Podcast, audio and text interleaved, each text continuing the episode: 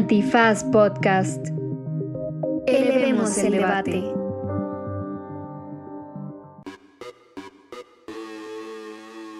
Buenos días, buenas tardes, buenas noches, bonita madrugada, cualquiera que sea la situación jurídico, astral, cósmico, horoscópica en la que se encuentre usted en este preciso momento. Este tiene que ser nuestro episodio number one más escuchado porque por primera vez en Derecho Remix daremos los horóscopos. Entonces, si en México los horóscopos son lo más escuchado, los horóscopos constitucionales tienen que llegar a buen puerto. Y ya de refil, también hablamos sobre el transporte de la Ciudad de México.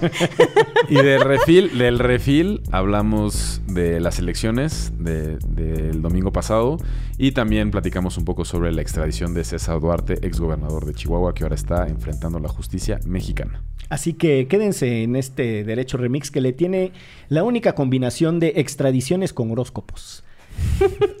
Gran episodio porque es así y energías astrales. Porque esto es Derecho Remix.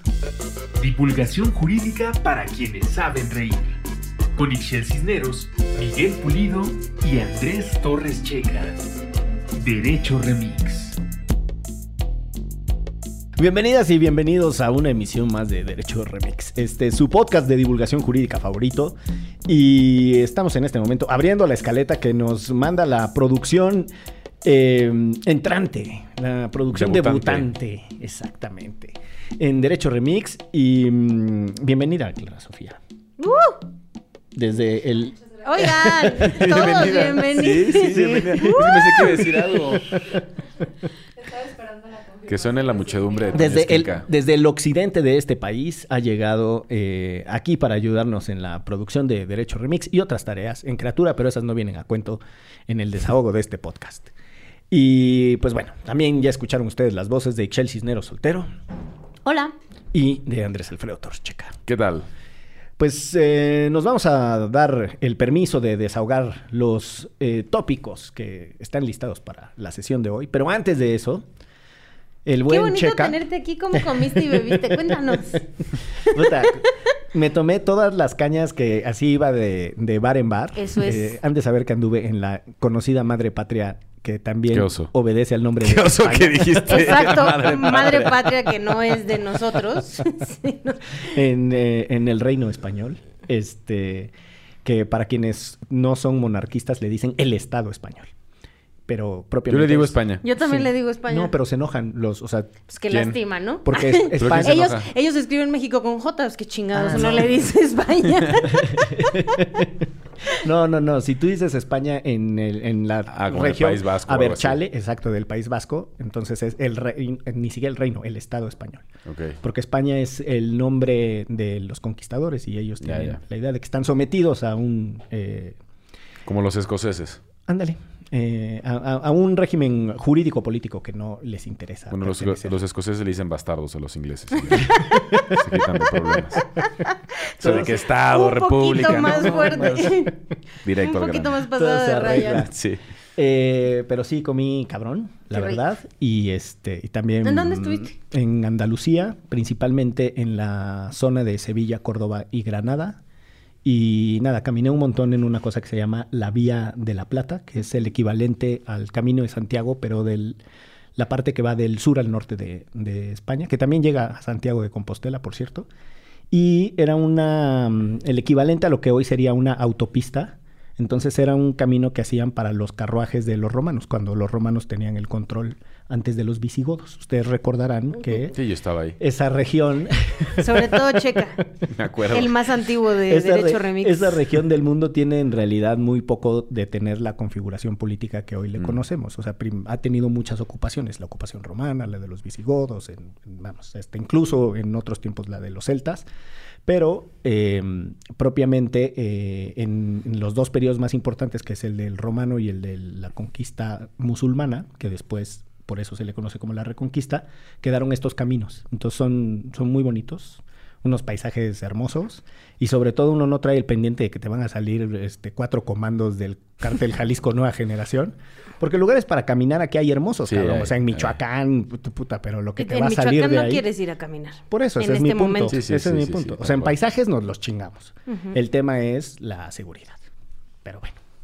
Eh, ¿Te la muchas- pasaste a toda Me la pasé a toda madre. Bueno. Me han dicho que regresé bronceado, pues yo digo que así nací. No, si estás un poco más Es bronceado. un amorocho, Sí. bueno, pues es lo que es, es la- el factor del sol. Eh, muchas gracias por la bienvenida. pues bueno, esto fue Derecho Remix, muchas gracias por escuchar. Los viajes con Miguel. Exactamente. Porque como me dice un amigo, a mí me dijeron que leyera y que si no leía, que viajara. Y entonces, ¿a qué ando de viaje? O sea, el huevón no lee nada. Pero bueno. Eh, les decía que mm, el buen Checa tiene eh, eh, la intención de compartir con el público un mensaje que nos dejaron en Twitter porque le pareció Sí. simpático. Bueno, esto es eh, una propuesta de uno de nuestros escuchas que se llama Carlos Montero. Saludos a Saludos. Saludos. Montero. Que nos dice que por qué no ha visto esta gran idea en Derecho Remix. Y es qué artículo de la Constitución eres según tu signo zodiacal. Órale. Me encantaría poder imitar a Walter Mercado, pero no lo voy a lograr. Pero sí les puedo recomendar el documental de Walter Mercado de Netflix Está bueno. que se llama Mucho, mucho amor. Está bueno. Es lo más cerca que estaré a imitar a Walter Mercado. Y está bueno. Entonces, les voy a preguntar. Lo importante es que, y está bueno. y está Sí, sí, bueno, sí, está sí, bueno. está bueno. Se van a enterar de muchas cosas Por de eso su lo vida. recomiendo. Imagínate que recomendara algo que estuviera malo, ¿no? Así como... Entonces, pierdan tiempo viendo esta cosa que está terrible. No, sí está muy bueno. sí Está- muy están bueno. mejorando las referencias de personajes de este podcast, porque en el anterior hablamos de Palacios, ¿cómo se llama? Alfredo de Alfredo Palacios. Palacios y ahora de Walter Mercado. No, Walter Mercado está en otro nivel. en otro ¿no? nivel. Sí, sí, sí. Puede ser. Yo creo que sí es como un... Un ícono de la cultura latinoamericana, Sí, ¿no? Yo com- también lo compite creo. con Jaime Maussan y ya, ¿no? O sea, de ese, de ese calibre. Pues Y sí. te doy todo, todo, todo. Lo que me sobra, diría Eugenio Derbez. Bueno, entonces el chiste es, esta dinámica es qué signo zodiacal eres, qué artículo de la Constitución eres en función de tu signo ok. zodiacal. Es de una cuenta de Instagram, de Instagram que se llama Ius Paradomis. Ius, I-U-S, Paradomis. Entonces también síganla porque pues, el proyecto es de esta persona. Entonces, ¿qué signo zodiacal eres? Miguel? Soy este Sagitario. Como mi hermano. Sagitario. Tienes que hacer. Sagitario. Déjame. Sagitario. Aquí está. ¿Esta persona quién es? ¿Es Laura Bozo? No. No, sé quién sea, pero esa es... Oye, dijimos que cuando diéramos los horóscopos ya, ahora sí vamos a ser famosos. O sea, este episodio debe de ser... ¿Te acuerdas? Es que justo eh, le decía a Checa que Les alguna prometemos vez- que sí vamos a leer los, los horóscopos. Quédense con nosotros. En algún momento vamos a hablar de algo, ustedes quédense. Bueno, ya del bicho horóscopo y luego comentamos ese punto tuyo y mío. Sagitario. Bueno, yo no redacté esto, ¿ok? Neni, tú muy positive vibes only. Siempre andas rete feliz y con entusiasmo que contagia a los demás. Te gusta organizar todo. Tus códigos, los más organizados y bonitos. Todos de negro. Eres muy bueno delegando trabajo y organizando al equipo para que todo salga perfecto. Vamos. ¿no? Eso- Palomita, Más o palomita. menos, sí. Eres ideal para dividir poderes. Dividirán, dividirán y vencerán, así como el artículo 49. Y tienes un ascendente en el 130 sobre la separación del Estado con la Iglesia. Ay, San Benito Juárez. ¿Te sientes representado con Me este? siento representado con, con partes. Sí, Yo creo que el divide así como delegar y así. Yo creo como que más o ese menos puede ser. Y el del positive vibe, ¿no? Ese puede ser también. Como sí, como sabe. Sí, menos. En las bodas. Si ando... si anda marihuano, sí, pero sí. Con no, un poquito no. de guaro encima, ¿no? Michelle, Libra. Libra, con mi mamá. Un saludo a tu mamá que también. Un a saludo mamá. A todas. Laura Checa, toda madre. Bella Flor. La paz nació contigo y los conflictos no son lo tuyo. Esto no describe mi mamá. Por eso los evitas. Pero cuando despiertas con ganas de pelear, esto sí es- describe mi mamá, estás dispuesta a irte a los tribunales. Y a mí no, también. También te describe a ti. Eres directora de grandes proyectos socia- sociales y reuniones que tengan... después. Eso lo, les prometo que está aquí, yo no, lo- no me lo inventé. Eh, o sea, es tu carta. esta, vamos a- Ok. Tu carta astral, ya no es su horóscopo. Ya, sí, es, es- es algo, es algo de astrología, sí. Eh, eres eh, directora de grandes proyectos sociales y reuniones que tengan la capacidad de unir a tu comunidad. Son los que están en la bolita planeando los tamales del 2 de febrero. Seguro. El artículo, el artículo que describe mejor a Libra es el artículo 9 que habla sobre el derecho a unirse pacíficamente. Ah, ¡Eso! ¡Qué bonito! Creo muy que sí. bien, muy bien. A Yo ver, sí el me tuyo. siento identificada, sobre todo con lo de los tamales. Y, Y, si sobre le todo- agregas y una cerveza. ¡uh! Sobre todo lo de soy pacífica, pero si va a haber pedo, Estoy- Agárrense porque estoy lista todo el tiempo. Me levanté lista. Eh, Así lista para el pelo. Bueno, Yo soy Leo. Obviamente el signo más chingón. Mi Reina. mamá, mi mamá y uno de mis hijos son Leo. Y mi abuela era Leo también. Chingones. Chingones, sí. Ahí está. si alguien de mi familia debe ser Leo. Reina, eres muy ambiciosa, preciosa y orgullosa. Uy. Sí. Sí. Entras a un cuarto y todos saben que llegaste. Aguas porque luego sí, es, sí a fuerza quieres ser el centro de la universa. Y no se puede.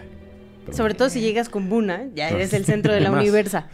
Eres muy independiente, autónomo y amas sentirte a cargo. Eso es un poco cierto. ¿Qué artículo eres? El 39 de la Constitución sobre la soberanía nacional. Y también para complementar, complementar, eres un poquis del 41 sobre cómo se ejerce la soberanía. ¡Ándale! Sí, siento que también te queda, ¿eh? Muy la bien. soberanía reside esencialmente en el pueblo. Cuando. Checa abre la puerta, se ilumina. ¿Cómo? Pues muy bien, muchas gracias Carlos por proponernos esta dinámica. Me siento con el ego más elevado y te agradezco. Yo ya de una vez que estamos en esto le quiero mandar un saludo a Cristian, Cris Flores B, en, es su arroba en Twitter, porque tuitea mucho sobre Derecho Remix y eso hay que agradecerlo. Qué bonitos. Lo mismo que a Valeria Villalobos. Ah, no, pero ella trabaja aquí. Sí, si ella no más bien regaña a los que trabajan aquí y no tuitean sobre Derecho Remix. Como Clara Sofía. O como Sergio que no tiene ni Twitter. No, ya, ya abrió un Twitter, pero aparte abrió así como Sergio12HWXY. como, güey. Y su imagen todavía es el huevito. Como este podría ser un bot. Claramente. Y ataca siempre a Andrés Manuel. pone, pone frases eh, de Luis Pasos. Muy, no sé quién es Luis Pasos, un economista No, venido sí, a pero pues menos, como pero... Que, como que mataste un poco. Positive vibes only, como que siguen un poquito para abajo. Ay, güey, ya cerré la escaleta, cabrón. ya dijo, ya se acabó. Ya se acabó el programa. Muy bien. Pues el primer asunto que se nos ha propuesto para desahogar en esta sesión del Pleno, con su venia, señores eh, comentaristas, es el asunto del transporte público y el paro que hubo en la Ciudad de México.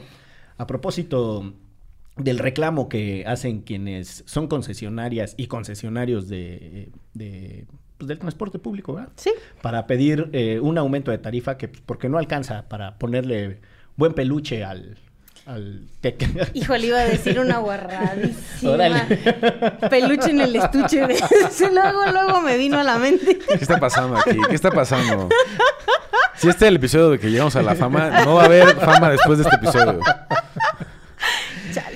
Pues bueno, porque así no hay manera de poner el cumbión loco y no alcanza para el neón. Entonces están solicitando que se les permita un incremento de la tarifa.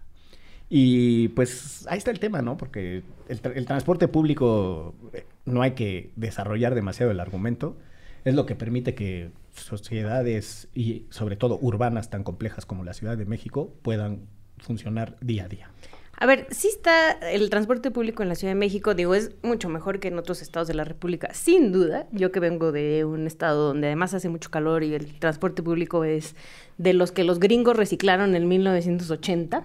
eh, aquí es bastante funcional, o sea, si yo lo comparo con muchos estados o muchos municipios en la República. Especialmente el Metrobús, ¿no? El Metrobús, el Met, pero todos, incluso los micros, o sea, de verdad hay unos lugares donde sí está muy feo y, trae un hoyo en el piso y, Sí, hay unos muy pinchones. y a 45 grados centígrados subirte a esa cosa que te quema la espalda cuando te recargas, ¿no? O sea, muy feo. Pero es verdad también que eh, están muchos, sobre todo los microbuses, muy descuidados, ¿no? Y estos, gran, estos camiones, que no son los de RTP, que son los que son concesionados, que también los han dejado perder y que subirse a, a estos camiones es, y a los microbuses es un peligro diario, neta. O sea, ¿quiénes de los que usamos transporte público no nos ha pasado que casi te matas, que te caes, que chocan y sales volando, que el asiento ya, o sea, no te caben las rodillas, y eso que yo estoy chaparrita, entre uno y otro, ¿no? O sea, sí están en muy, muy, muy mal estado. Y ahora le quieren subir tres pesos más, que la verdad para un país y para una ciudad como esta, donde la movilidad es muy importante porque muchas personas viven muy lejos de su trabajo, tres pesos por cada uno de los de los camiones o microbuses que vayan tomando en el, en el camino es mucho dinero, ¿no? O sea, para, para la economía familiar es mucho dinero y más si están así. A ver, yo creo que la primera cosa que yo acotaría es que esta huelga de transportistas es de los, de los camiones.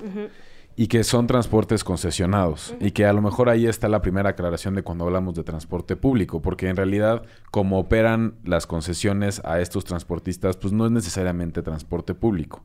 O sea, el transporte público como el metro el o así, o el metro o el RTP eh, o el cablebús, pues sí los opera la ciudad El propio El gobierno. Estado, el. Estado. Pero estas son unas concesiones que se dieron eh, en los años 90, me parece, y que en realidad te permiten operar estas unidades de transporte, pero es a través de un privado. Sí. Y ahí tenemos un montón de mafias este, que operan a estas, a estas lógicas.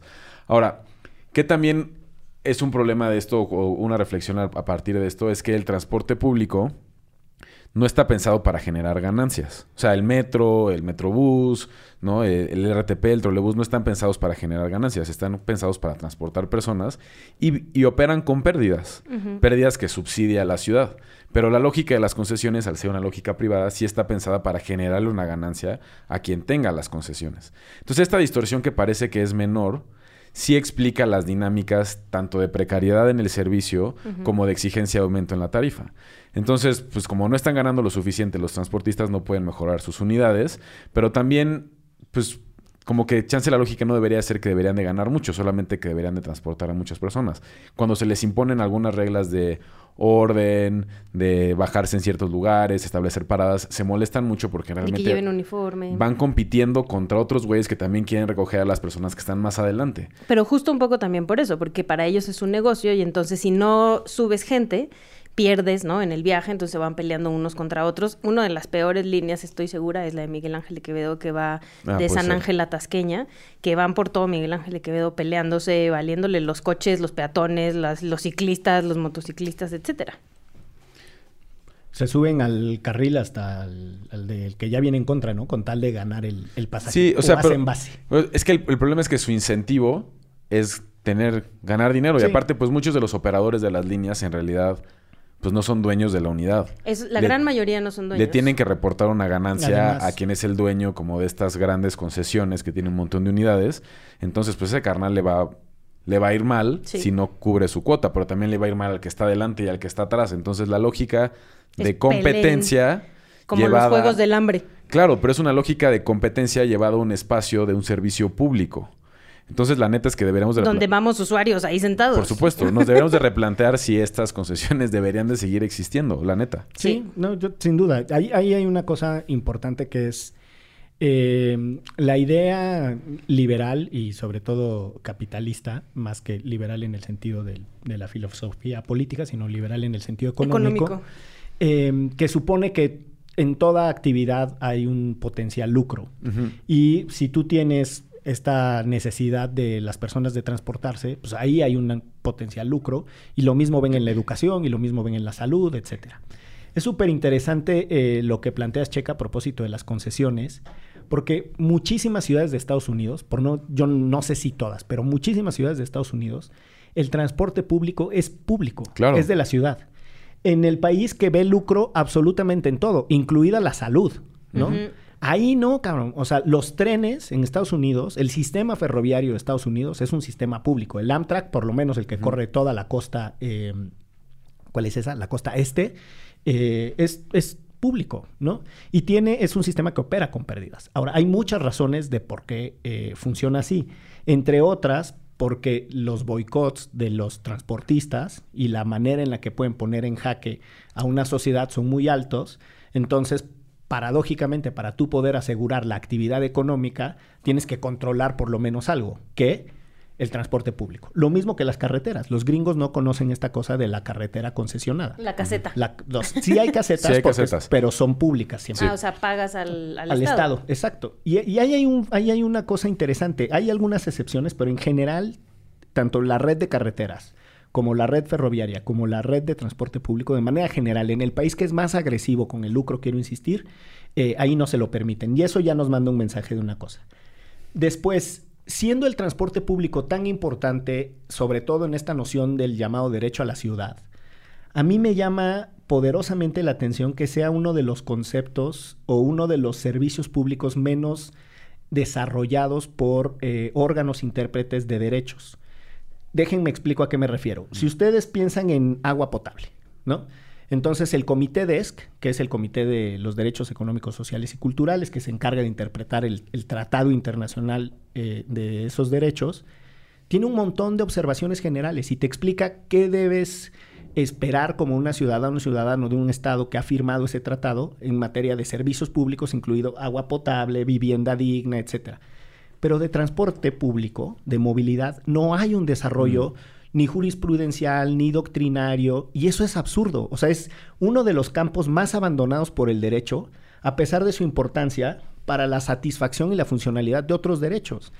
Cierro con una idea muy concretita. El derecho a la vivienda, en realidad, se arruina o se beneficia o se potencializa en función de las posibilidades que te da el transporte público. Claro. Entonces, no es lo mismo vivir eh, a 5 kilómetros del punto A y el punto B sin transporte público que hacerlo con una línea de Metrobús. Claro. O sea, cambia completamente cambia tu relación con la ciudad. Todo, tu derecho. Y tu vida. también. Exacto, tu- o sea, tu derecho al esparcimiento, tu derecho al trabajo, porque las posibilidades de que llegues o no, tarde, temprano, todo cambia, cabrón, todo cambia. Entonces ahí hay una deuda muy singular de, de la disciplina jurídica con el tema del transporte público. Hasta ahí me apunte, muchachos. Y yo ahí ¿Es cuánto? le agregaría una variante además eh, con la discriminación que sufren quienes conducen el transporte público en esta ciudad. También eso es un hecho y está como súper... eh, o sea, la gente les cataloga de cierta manera, de cierta forma, e incluso les invitaría a que vieran unos videos horribles que están en YouTube eh, sobre cómo los tratan, justo a esta línea, la de, la de San Ángel Atasqueña, Mm. de cómo los tratan los concesionarios a ellos, ¿no? Y cómo si no consigues Ah, este los dinero, los madrean entre todos, o sea, ahí hay unas Eso es casi como tortura, ¿eh? terribles, sí, terribles, terribles. Y de eso tampoco estamos hablando, ¿no? O sea, estamos hablando de este gran negocio que al final no sabemos si tampoco va a redituarle a estas personas, que son quienes están manejando y que después se les exige mucho, que manejen bien, que traigan limpia la unidad, que traigan uniforme, que, ajá, pero si no le estamos dando lo básico, pues, y además todavía, si no consiguen el mínimo para pagarle al concesionario y para vivir más o menos decente, se los madrean, ¿no? Es que justo la lógica de la concesión distorsiona este servicio. Entonces, si tú eliminas de la ecuación al concesionario jefe, pues puedes tener a empleados de la ciudad que manejan las unidades. Como los señores como del los Metrobús señores y del Metrobús. del del- Metrobús. Que luego también ahí hay es temas, ¿no? concesionado. El del Metrobús les pagan por kilómetro rodado. Ah, Es un sistema mixto, pero, es, pero la utilidad está asegurada. Es, Exacto. es distinto. No entendí, otra vez. o sea que su salario no va a depender de cuánta gente recogieron. Ah, ok. y las compañías que ponen los autobuses, una es una subsidiaria de ADO, y Ah, no sí, sé sí. cuál. Entonces, en realidad es como, es, es un esquema distinto. Las, lo, lo que técnicamente se llama asociaciones público-privadas es distinto de las concesiones, Mm. porque aunque se parecen en, en la intervención de un, un capital privado en una eh, actividad preponderantemente pública, la manera en la que se regulan son distintas. O sea, el güey que está rodando el Metrobús tiene muy, muy delimitado sus funciones. No es como un, un concesionario de un pecero, que él puede escoger cuándo cambia su unidad y cuándo no, por ejemplo. ¿A qué hora sale? ¿A qué hora sale todo eso? Que, por ejemplo, esa es la, la- la tensión entre un taxi y un Uber. O sea, en el taxi sí aceptamos que es un servicio público. El Uber te vende la idea de que es un servicio acuerdo entre privado, ¿no? particulares. Y el hecho de que el servicio se entienda como público tiene, entre otras implicaciones, por ejemplo, eh, la, tendría que ser la regulación de los derechos de los usuarios. Los derechos de los usuarios de los taxis están mucho más desarrollados, que otra cosa es que no se respeten, Sí, que los de un usuario de Uber total. pero también la contribución a la ciudad. Porque un coche que está todo el tiempo rodando, llevando pasaje, le, eh, le genera una- un desgaste a la superficie de rodamiento muy superior a lo de un coche normal. Entonces lo que dicen los de Uber es, puta, tras de que pago tenencia y pago mi coche, además me quieren poner una tarifa como de taxi. Sí, porque que su coche Pero- ruede... Pero además el taxi también paga tenencia, Exacto, ¿no? paga tenencia. Y, claro, porque el taxi, al usar la infraestructura de la ciudad para generar un ingreso, desgasta la infraestructura de la ciudad.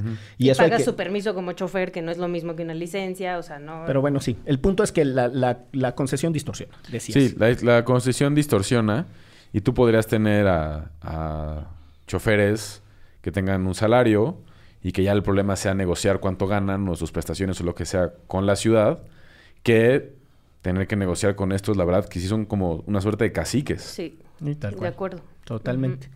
Y pues nada, ahí está el tema del transporte público. Eh, Tenemos otro, otro tema muy singular, que es el de las elecciones que recién pasaron. Y pues nada, después de, de mucho argüende y mucha laraca, que si 6 de 6 y que nos las vamos a llevar todas. Y no sé Uno cuál. de tres. Ese, es- Esa era otra. ese era así uno. Ese era Shutenori, Era sí. Ay, nenita. Eh, nada, un, desta- un destacado itamita. Destacado itamita. Colega y mentor de Luis Alfredo Torres Checa en sus modales político-electorales. Órale. Hasta reí nervioso, ¿vieron? Eh, sí. Eh, pues nada, hubo elecciones en Hidalgo, Oaxaca, Tamaulipas, Aguascalientes, Durango, y Quintana, Quintana Roo. Eh, las dije de, eh, de pura Mira. memoria. Tiene, la, Este, tiene la computadora enfrente, querido pero- podcast. Escucha. Con la escaleta. sintiendo. Querétaro, Hidalgo.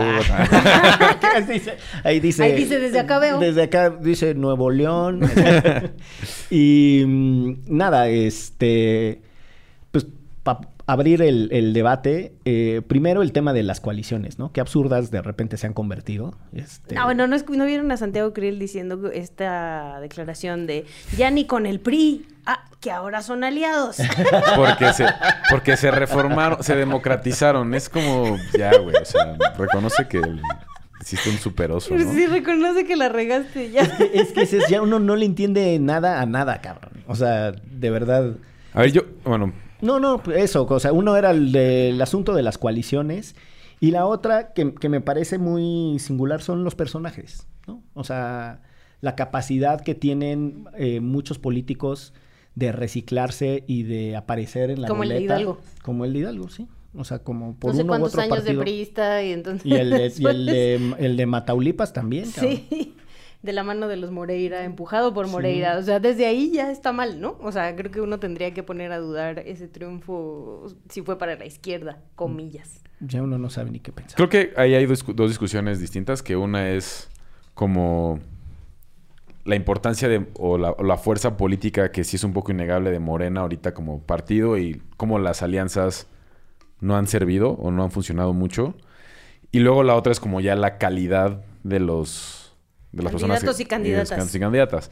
Ahora, yo creo que este resultado sí es así ya como una bofetada, como despierten a la, a la oposición de que las coaliciones no están funcionando. Y que además sí hay una suerte como de que el PRI va ahorita manchando todo lo que toca. O sea, está perdiendo todo. Todo. Alito puede ser quizás el peor dirigente en la historia del PRI. O sea, ha perdido prácticamente todas las gobernaturas que ha tenido enfrente. Y esta alianza con el PAN y con el PRD, pues no le está generando tampoco nada. Con el PRD está a punto de desaparecer. O sea, tuvo muy poquito. Lo, lo sorprendente es que sigue existiendo, de verdad. Pues es que, o sea, lo, lo triste es que no sea un partido que represente una alternativa de nada. Entonces, creo que, bueno, parte de lo como yo lo interpreto es que cuando el, el PAN, PRI y PRD se alían en 2012 para las reformas estructurales de Peña del Pacto por México, pues les sirvió ese sexenio para avanzar todas estas agendas y tener como estas 13, 15 reformas constitucionales en tiempo récord, pero se quedaron sin plataforma y dejaron de trabajar a su electorado. Y durante todo este tiempo, López Obrador y Morena estuvieron construyendo bases, estuvieron construyendo toda una plataforma política capaz de disputar en el electoral. Y después en 2018 les pasan por encima y estos güeyes creen que con la misma lógica de generar coaliciones le van a poder hacerle frente a Morena. Vino la intermedia, no sirvió. Vino esta, no ha servido. En otros estados tampoco está sirviendo. Y las únicas como bastiones que quedan por ahí es nada más porque son arraigos o muy conservadores como Guanajuato, etcétera. O bastiones como priistas como el Estado de México o Coahuila, pero perdieron Hidalgo. Perdieron Hidalgo y perdieron Oaxaca, que después de, de Veracruz y, de, y, y del Estado de México son de esos estados de alta concentración de votos y con una tendencia de votación priista exagerada. Eh, digo, con la excepción ahí de Gabino Cue, pero ese es otro tema. Eh, a ver, yo parte de, de lo que, de lo que creo que nos confunde en el análisis de, de las elecciones y es muy común es eh, esta obsesión por pensar que los ejercicios masivos de votación son, son ejercicios racionales. Y yo creo que eso es algo que nos dejó el Rat Choice como, como, una, como una deriva. Y se utilizan mucho las metáforas de el electorado castigó, el electorado premió. Este, no, no quiero decir nombres, pero un destacado abogado constitucionalista de maestría en la Libre y estudios en la UP, de nombre Daniel Torres Checa. Esto, he estado tuiteando mu- mucho sobre eso, ¿no? No, que el electorado castiga. Y la verdad es que es muy complejo hacer esas afirmaciones por, por múltiples razones.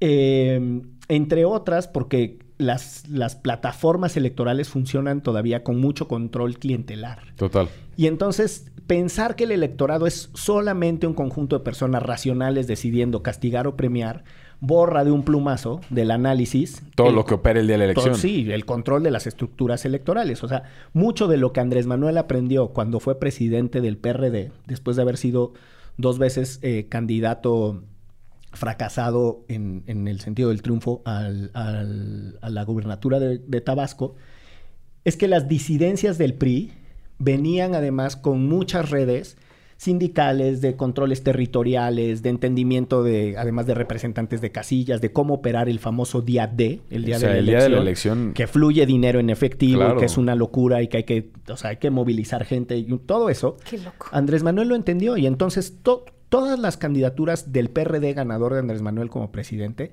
Leonel Cota Montaño, Leonel Godoy, este, el güey este de Zacatecas, el Monreal, su hermano, o sea, tanto Ricardo como David, todos esos venían del PRI. Y son los que empiezan a ganar las primeras gubernaturas para el PRD. Es decir, los primeros triunfos electorales de la izquierda democrática de este país son acuerdos pragmáticos de Andrés Manuel con disidentes del PRI. Eso es. Y si lo piensan, Cuauhtémoc Cárdenas, que era el, que era el líder moral del PRD, era un disidente del PRI. Claro, si, ¿no? si nos echamos unos años para atrás, pues Eh, también. y, y Andrés Manuel mismo era un disidente del PRI. Claro. Entonces, no era el asunto. no, lo, lo que quiero decir con eso es que hay una, hay una forma de operar electoralmente que es muy compleja, que necesita sumarse al análisis de la racionalidad. Yo no niego que los electores puedan castigar o premiar. Lo que estoy diciendo es, hay que meterle bastantes otros factores al momento de hacer las conclusiones de por qué las votaciones se van de un lugar a otro. Y cierro con una idea. No es menor que los candidatos que ganan de Morena en su gran mayoría, en esta ocasión, son disidentes del PRI. Cuan- Cuando Morena tiene 18 años trabajando como plataforma electoral, incluso desde dentro del PRD, que ya se llamaba Morena, ¿no? Era una corriente dentro del PRD. Y creo que tiene que ver con lo que dice Checa. O sea, mientras los otros se seguían peleando, ¿no? Háblese la coalición, Morena estaba en terreno, ¿no? Haciendo lo que ha hecho el PRI toda la vida, juntando estos votos, hablando con líderes sindicales en los estados, hablando con estas personas que tienen un apoyo importante, incluso haciendo que candidatos como el de Hidalgo, como el de Tamaulipas, se fueran con ellos, ¿no? O sea, e- e- eso es lo que empezó a hacer Morena para ganar lo que ha ganado hasta ahora. Y neta, si al PAN le parece magnífico haber ganado dos de seis, están bastante perdidos. O sea, si ves el mapa de cómo estaba hace unos años y cómo está ahorita, Es que, por ejemplo, híjole, mijo. el PRI gobernaba 19 estados en 2015 y hoy gobierna dos. Pero sí quizás de esta coalición, el PAN es el único que tiene como, o en mi opinión, Que sigue flat. que tiene la posibilidad de disputar al menos ideológicamente algo contra Morena. Pero en tanto se sigue aliando con el PRI, se sigue aliando con el PRD, solamente genera a lo mejor no la, la suficiente animadversión como para que sus votantes voten por Morena, pero sí la suficiente como para que se abstengan. Tal cual. Y que hubo una tasa importante de Sí. abstención en esta elección. Ahora, ¿cuál es la otra? Que también siento como que el PRI dejó de hacer esta chamba, como de operar más. Sí. O sea, se, se creyeron un poco el discurso de... Ya estamos, ¿no? No, un poco de lo de redes sociales, como, o sea, como- no sé, si- pienso un poco también en Movimiento Ciudadano, que es como una estrategia, pero creo que Movimiento Ciudadano sí ha operado más, al menos en los estados en los que tiene como enclaves ahorita, León en y Jalisco, y. Nuevo León. Pero el PRI ha ido perdiendo todos. Todos sus enclaves los pierde uno tras otro. Y hay elecciones en Coahuila y también en el Estado de México el próximo año. O sea, los podría perder. Se podría quedar sin un solo estado y llegar a 2024 sin un solo gobernador. Híjole. Y no tener un gobernador Y no me da en un tristeza. estado Ay. el día de la elección, o sea, con los, con los Adiós, recursos, o sea, adiós. suena horrible decirlo así, pero así es, así es como funciona la política. O sea, Sí. si tú no tienes un gobernador que tenga la capacidad de agilizar recursos para el día de la elección, poder mover al electorado, tal, tal, tal, tal, tal, lo pierdes. Y van a llegar a 2024 quizás, al menos con alguno de esos dos estados perdidos, puede ser. Sí, no han, no han trabajado la, la plataforma. Una última cosa que, que me parece determinante de estas elecciones es que hace mucho que no hay un líder carismático de la oposición. De, o sea, de la eh, Andrés Manuel era el líder de la oposición en el momento en el que se hace el oficialismo. No hay un líder carismático que le haga antagonismo. Y la política, entre otras cosas, se explica por los contrastes. Y uno que Marco Cortés va a ser el líder carismático que No, le espérate. antagonice. Alito. este, Anaya tuvo su momento, ¿eh? Fernando Belauzarán va a ser el líder Vámonos. carismático que, que antagonice con Pero Andrés del PAN o Manuel. del PRD o de, o de qué partido, porque ya no sé en O cuál de anda. MC. Porque si lo piensan, de verdad, o sea, yo sé que fue un pésimo presidente, pero como opositor, Fox era un extraordinario eh, Antagonista. antagonista. O sea, eh, pero cabrón, el güey levantaba, por donde iba, levantaba. O sea, a lo mejor lo vuelven a sacar. No, mames, no hay manera. Pero, sí, aparte, además, López Obrador desde la elección de 2006 ha estado jugando con esta narrativa de la mafia, el poder, la mafia, el poder, el PRIAN, el PRIAN, el PRIAN. Y la estrategia que tuvieron estos cuates fue decir, Fue pues sí, seamos el PRIAN. Sí. O sea, tienes 12 años construyendo una narrativa en que estos güeyes son la mafia del poder y son los responsables de toda la debacle del país. Y tú dices, Tienes ¿y razón. si nos unimos? y si nos terminamos de arruinar. ¿No? Entonces, y luego le añadimos otras dos palabras a la dos letras al acrónimo y entonces el PRIAN RD, ¿no? O sea, hay- esa es la única como que le doy a Movimiento Ciudadano de mantenerse alejado en esas alianzas. De decir, bueno, Pero yo creo que No porque me están conviene. pensando en el 24 y saben que en el 24, su- o sea, el candidato de MC no sería. Porque justo pelearía contra alguien del PRI, contra alguien del PAN. Y el MC quiere sacar un candidato propio. Entonces, desde ahorita está Sí, sí. marcando su terreno para que en el 24 no lo quieran meter a la alianza sí, eh, y tiene, y, y tiene elementos para decir, no me conviene. Ahora, obviamente no va a ganar, pero al menos sí va a poder contener y mantener su registro. Sí, no, y- y, sin una duda. base de electorado ahí. Pero bueno, eh, si les parece, hacemos una pausa para regresar a los otros temas que tenemos que se ponen ¡Sabrosos! más interesantes. Vamos a una pausa en esto, ¿qué es? Mucho más interesante. Con todo el cosmos y el universo y las estrellas, nos vamos a una pausa en esto, ¿qué es? ¿Derecho? Remix. ¿Cómo es posible que ser un hijo de puta te pueda llevar a la gloria? Yo no creo que haya llegado a la gloria porque haya sido un hijo de puta necesariamente. Creo que fue una conjunción entre ser un hijo de puta, pero también estar en un mercado en donde había mucho capital muy barato y estar en el momento correcto, tener el producto correcto. Creo que eso fue lo que lo mandó a la gloria. Si quieres escuchar este episodio completo, entra a www.patreon.com diagonal antifaz y por un dólar al mes podrás disfrutar de contenido exclusivo. Pues estamos de vuelta en un episodio más de Derecho Remix. Miguel todavía está superando su jet lag. No crean que grite muy fuerte al micrófono. Y Sí me sacó de onda. les queremos, bueno, queremos discutir un poco eh, la extradición de César Duarte, exgobernador de Chihuahua. Eh, ya no lo regresaron los gringos. Y ahora que esperamos. ¿Para qué, hombre? Lo tenían bien asoleadito en Miami, dándose la, la mejor vida. Eh, a ver, es un- una primera cosa, es muy atípico Que te lo regresen. Que te lo regresen, que los gringos eh, te, te pasen a alguien para que lo enjuicies acá. La mayor tradición de extradiciones Seguro que porque hay, siempre enjuiciamos chido a la gente. y conseguimos unas condenas bien padrísimas. Seguro porque tienen un montón de confianza en nuestro sistema judicial. Eh, hay una tradición más grande de eh, extradiciones de personajes de la política mexicana hacia Estados Unidos. Eh, este cuate que fue el gobernador eh, interino después de... No, no es el interino, es el sustituto. Bueno, ahí me perdí un poquito, pero hay un terminajo de, de qué, el- qué es lo que le toca. Al güey cuando... Cuando mm, no, Rubén, chingados. Cuando Humberto Moreira... Sí, es el jet lag. Cuando Humberto Moreira se va a la presidencia del PRI, eh, se queda Juan José Torres como el gobernador a cargo. A ver, Miguel. Ya se fue Carla, pero aquí estoy yo para corregirte. ¿Cuál Juan José ni que nada? Se llamaba Jorge Juan Torres López. Fue gobernador interino de Coahuila de enero a diciembre del 2021. En 2020 se le declaró culpable del delito de lavado de dinero y en 2021 fue condenado a tres años de prisión por un juez federal de Texas, ¿ok? Y a ese güey lo extraditan y se lo llevan a Estados Unidos pues, por un montón de... de- Triquiñuelas, por decir. Exactamente, por un montón de desvíos de lana. Y están también los exgobernadores de, de Tamaulipas, este, Tomás Yarrington Rubalcaba y el Eugenio Hernández. Y eso tiene un poquito más de, de antecedentes, pero que nos regresen los gringos a un personaje para enjuiciarlo nosotros es atípico, pues para empezar, porque no había habido muchos casos de, de este tipo. Y segundo, porque no les gusta devolvernos a las personas de sus cabrones. Y la otra cosa que creo que es interesante de este caso desde una perspectiva eh, técnica es, eran casi 20 acusaciones las que tenía encima eh, este güey. O sea, no era cualquier cosa. Y es, entre esas acusaciones siempre hubo un problema que se quejaba en su momento Javier Corral y Peniche, Javier Corral como gobernador y Peniche como fiscal general del estado de Chihuahua, que era que la federación le quería arrebatar los casos y casos, casos que le arrebataba los cerraba. ¿no? El gobierno de Peña Nieto, en ese entonces con el control del- de la Procuraduría General de la República, tenían una operación de blindaje. Es que se cansaban y por eso cerraban. Exactamente. Tal cual como, como del Murillo Caram, ¿no? Que, el- que el- Ya me cansé. Ya me cansé.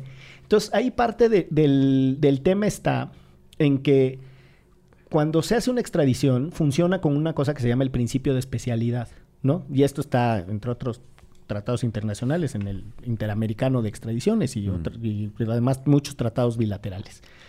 Y aquí el asunto está en que solo viene César Duarte por una acusación, que es la de peculado por 96 millones de pesos. O sea que es, que es, un, es una operación muy compleja, la de la nómina secreta y que está muy bien documentada. Pero de los otros 18 casos, y sobre todo de los casos federales, que son más importantes porque es la llamada Operación Zafiro de financiamiento electoral del PRI, Lo que hablábamos hace Lo que rato, hablábamos de que hace tienes rato. que tener tu gobernador. Exactamente. Sí. Tal cual. Entonces, eh, esos no están. Y yo creo que parte de la estrategia de del, este momento, de la estrategia que mezcla política bilateral, eh, la presión al gobierno de, ¿no? de Andrés Manuel de ustedes, ahora están protegiendo a este cabrón, atraviesa por decir en qué cede la defensa de César Duarte para que eh, dejen de pelear la extradición, viene por un solo delito, los gringos quedan bien, pero además tienen una moneda de cambio con el gobierno de Andrés Manuel, de ya te lo entregamos, pero da la casualidad que la actual gobernadora del PAN, Maru, es más próxima al, al duartismo que, que al gobierno de Javier Corral. Entonces, que Que este... incluso casi no es gobernadora, Por por, nada. también por sus triquiñuelas. entre las que estaban relacion entre las triquiñuelas con con, esto. con esto Ujú. mismo. Entonces, las posibilidades de que esto termine siendo eh, otro monumento a la impunidad, pues están ahí flotando, ¿no? No, y, y estas deberían de ser oportunidades para que la justicia mexicana pudiera mostrar músculo. Porque nos quejamos, bueno, al menos una queja que es mía. No voy a hablar en No plural. sé si todos nos quejamos de lo Eh, mismo, pero Me quejo en singular. Es que hay procesos muy importantes, eh, como ya lo mencionaba Miguel, el de Javier Duarte, bueno, el de, César. el de, el de Ah, no, Tomás el de- Yarrington y demás, no, porque Ja- Javier Duarte sí lo viene a cubrir aquí en México, pero Tomás Yarrington o narcotraficantes de muy alto perfil que están detenidos en Estados Unidos por cuestiones de lavado de dinero que involucran de alguna u otra manera a los gringos y entonces les procesa por eso, pero nosotros no tenemos información completa de todas las chingaderas que hicieron y cómo afectan a la, a la ciudadanía mexicana de sus estados. O sea, el desfalco en las obras públicas, en qué no se fue, ¿no? qué obras no se construyeron, o si hubo cuestiones de, de violaciones a derechos humanos, pues cuál es la responsabilidad de estas personas o sus mandos subordinados, porque eso a los gringos no les importa. Solo les importa demostrar la el que les culpabilidad. pegó a ellos además. Exacto, cómo les pegó a ellos, eso es lo que les importa. Entonces, pues se procesa esta persona y siento que nosotros nos quedamos con una falsa sensación de justicia. Que decimos, ah, este güey está en la cárcel, ¿ok? Pues sí, está en la cárcel como el chavo por llevar eso- droga a Estados Unidos. Pero no, importa, Porque- pero, o sea, incluso aunque fuera por llevarlo a Estados Unidos, ¿qué sabemos de esa droga? ¿Quién la permitió? ¿Fue el gobernador este, que estaba ahí en turno o no? ¿O fue el presidente o quién sabe? Solamente sabemos que está porque llevó droga. Y hay muchísima más información que en teoría deberíamos de conocer y que es como derecho de los mexicanos, que fuimos agraviados por estos delincuentes. Y que incluso varios de ellos son testigos protegidos y sí le dicen esto a los gringos, ¿no? Pero Claro. nunca, esta información, si llega a México, nunca es pública, ¿no? O sea, no es que sepamos qué qué pasó y, y- muchos de estos personajes siguen trabajando en los gobiernos estatales, municipales e incluso federales. Claro, que lo de testigos protegidos son como de un perfil un poquito más abajo para poder atrapar como los al gran, gran pez. Ahora, César Duarte, pues sí sería como alguien de un altísimo perfil. Ya está aquí en México. Pues sepamos pues todo lo que hizo, ¿no? Ahora, parte de lo que es eh, muy interesante el, el juicio contra Duarte, ojalá este país hubiera más periodismo judicial para explicarlo, es que los principales testigos acusadores, eh, entre otras cosas por, porque Chihuahua fue de los primeros estados en tener eh, litigación oral, este eh, Sí, sistema eh, contradictorio, eh, son personajes que trabajaron en el gobierno de Duarte y que se están eh, acogiendo al principio de oportunidad. Son personas que están reconociendo su responsabilidad y que entregaron información financiera relevante. O sea, no hemos tenido la capacidad de darle seguimiento como sociedad a la discusión de cómo se armaron esos casos. Pero eh, en esos casos hay eh, prueba financiera, hay unos peritajes de, del- que rastrean el uso del dinero y de triangulaciones de fondos. Este, yo creo que es uno de los primeros pasos que tiene este país para justo demostrar que por lo menos en la litigación oral se podrá ver si Peniche en su momento hizo bien o no su chamba, ¿no? Claro. Peniche, el, el fiscal general. Pero ahí están. Y Claro. la posibilidad de saber si se hizo bien o no la chamba va a estar. Y el, el hecho de que los testigos, quiero insistir, hayan sido colaboradores del exgobernador, también pone sobre la mesa eh, la pertinencia de estas figuras procesales como la de eh, el criterio de oportunidad. Yo me temo que no va a haber una cobertura eh, de medios de comunicación adecuada, que nos vamos a enterar por boletines de prensa de Pues la como con fiscalía, Lozoya. como con Lozoya, que tenía pues, solamente ahí a Arturo Ángel durmiendo afuera de, de donde era el juicio. solito, Solito. sí. él Ni la así. familia de Lozoya va a las audiencias. O sea, esto, ¿por qué no lo podemos grabar? La familia de Lozoya no va porque la detienen. Sí, pero, bueno, la sí. Bueno, la otra parte de la La otra familia, parte de la sobrinita. ¿Por qué no, o sea, por qué no grabarlos? O sea, ¿cuál es el gran problema de grabar los juicios en México? No, hay registros de audio y después se puede acceder a ellos y hay una forma de solicitar. eh, No, no, no, los- así grabarlos como los gringos. Y lo No, vemos pues en yo vivo. No, yo no estoy muy a favor de vivo. televisarla. No, no, eso es el entretenimiento de la, de la justicia. Después vas a tener al fiscal en realidad haciendo show y no litigando. Hay que Como tener la jueza gringa esta que tiene su, su reality show. Caso cerrado. Exacto. ¿no? Pero a ver, podrían ir los periodistas y dar una cobertura y, en- y entonces entrenarse, que es lo que ha hecho Arturo Ángel, en, ¿no? en qué, qué significan las figuras procesales y por qué es importante que Claro. el fiscal diga una cosa y cuándo viene eh, el, el- la- el- el contrainterrogatorio y por qué es importante un contrainterrogatorio, etcétera. Todo eso sería muy fácil que los periodistas se profesionalizaran, pero la verdad, y no es por eh, no es que le esté tirando en este momento la responsabilidad a los colegas, pero no han tenido eh, la oportunidad por una parte, pero tampoco eh, la disciplina de especializarse en, en la cobertura judicial cuando en este país juicios hay un montón en este momento que son sumamente relevantes y no tenemos la capacidad para seguirlos. O sea, está muy cabrón. Que hay sus, hay sus asegúnes, ¿no? O sea, porque hay reporteros a los que les piden 25 notas diarias y, y Claro, cubres claro. cultura y mañana presidencia y hoy Sí, sí, así espectáculos está cabrón. y vas al concierto este de Coldplay y en la mañana cubres al presidente. hay una condición estructural que lo imposibilita sí. y que los precariza y que lo hemos discutido mucho aquí, que está mezclada con una poca o con muy poca tradición de periodismo judicial. Que cuando llegan casos relevantes, pues lo que terminamos haciendo es eh, leer ahí de manera muy superficial lo que alguien te está interpretando que sucedió. Y es, eso la verdad es que sí me parece que es un problema que este juicio va a tener. Y pues nada, ya veremos en qué termina. Un año de prisión preventiva oficiosa. Un año de prisión preventiva. no oficiosa, sino la que le da el, el juez por entender que es la medida apropiada.